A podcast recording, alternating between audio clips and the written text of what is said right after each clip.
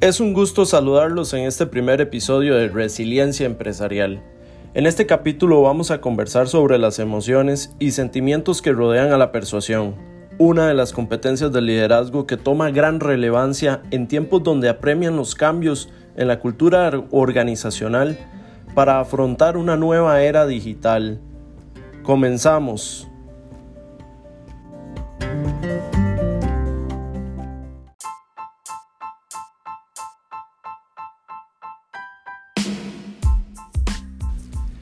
Nuevamente es un gusto que estén por acá. Cuando hablamos de persuasión es importante que desmitifiquemos este tema. No nos referimos a estrategias de manipulación ni al control de la voluntad de las personas, sino a lograr un cambio de actitud que permita disminuir las resistencias hacia los cambios conductuales que los nuevos procedimientos en una era digital demandan. Esto para el funcionamiento eficiente y eficaz de la organización. La persuasión entonces considera emociones como el enfado, dado por los posibles contratiempos que normalmente surgen en una nueva adaptación.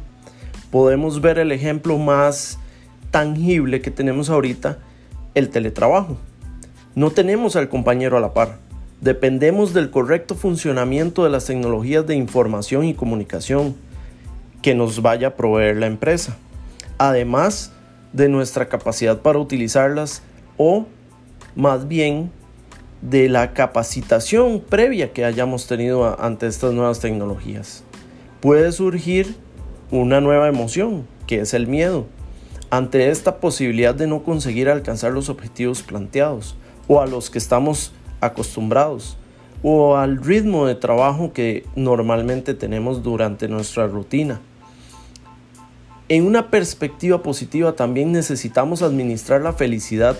En los casos de éxito, es importante que el líder pueda consolidar los nuevos procedimientos y motivar la búsqueda de oportunidades de mejora a través de estas sensaciones positivas de éxito.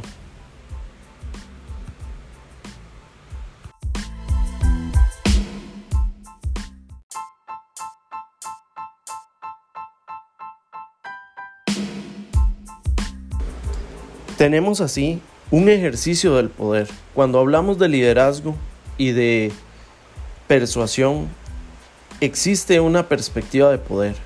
Pero este poder viene a través de la capacidad y conocimiento del líder. Tenemos que darnos cuenta que cuando queremos implementar un cambio en las actitudes de las personas, debe existir un estímulo que venga de una fuente de experiencia, con valores de sinceridad, un mensaje atractivo y que se asemeje a las ideas previas que tenga el personal. En este punto es muy importante conocer la misión y visión de la empresa antes de ejercer persuasión para alcanzar cambios. También debemos hablar del contenido del argumento es muy importante que el líder esté muy bien preparado y maneje sus emociones ante la posible frustración que pueda generar las resistencias que pueda encontrar. Em, la organización, la claridad del mensaje, junto con esa pasión que envuelve la emocional, la parte emocional, junto con lo racional, esa asociación entre lo emocional y lo racional, entre el mensaje con conocimiento y esa pasión por su trabajo, es una muy buena herramienta persuasiva. El, el, canal comunicativo es muy importante. Podemos ver cómo está siendo recibido el mensaje. El mensaje va hacia con un canal auditivo, visual, tenemos que ver si se está dando de forma directa o indirecta. Podemos ver por las expresiones, el movimiento corporal,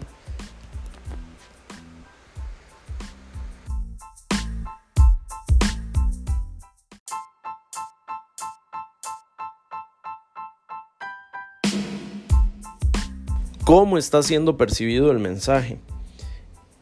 El contexto resulta ser muy importante, la seriedad del mensaje, el estado de relajación de quien comunica, en este caso el líder que intenta persuadir estructuras de conocimiento anteriores. No podemos pensar que las personas son una página en blanco. Debemos entender que existen creencias, sentimientos, emociones hacia esos procesos que existían. Existen rutinas y todo eso tiene que ver con los espacios personales dentro de la propia organización. ¿Son agradables? ¿Son desagradables? ¿Estamos haciendo un cambio positivo o es un cambio estrictamente necesario?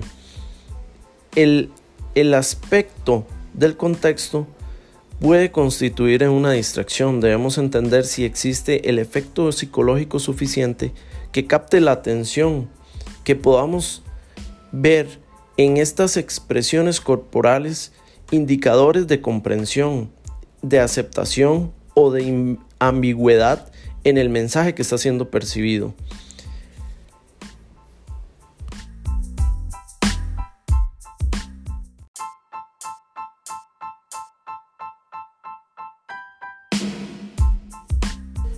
Recapitulando, tenemos que el líder tiene que ostentar poder, manejar sus emociones, ser racional, directo, evitar distracciones para procurar la aceptación y evitar la ambigüedad en, la comprensión del mensaje para lograr los cambios con inteligencia emocional dentro de una cultura organizacional en tiempos de cambios digitales.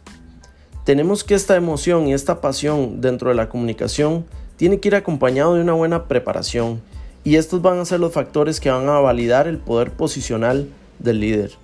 Un experto poco seguro puede perderse en hacerse oír. Dicho esto, la empatía, las señales no verbales, el relevo de la conversación, para poder dar espacio también a escuchar a las demás personas, a los demás colaboradores, es lo que va a propiciar que el líder lleve la delantera en un tema en el que debe ser dominante.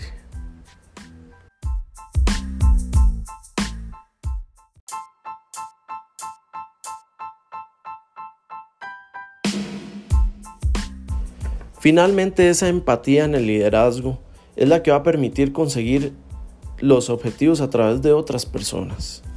Esta persuasión debe ir acompañada de una capacidad de entendimiento de todos los procesos y todas las dificultades que experimentan cada uno de los colaboradores para conseguir sus, sus metas dentro del trabajo. Las metas productivas deben ser coordinadas de manera que se pueda comprender el valor agregado que genera cada una de las actividades del personal. Entender que un contratiempo puede generar enfado es fundamental. Cada vez que un subordinado o una persona que tenemos a cargo tiene algún problema, debe ser solucionado lo más pronta, de la forma más pronta posible podría surgir miedo a no alcanzar los objetivos y esto podría generar malas actitudes ante el cambio.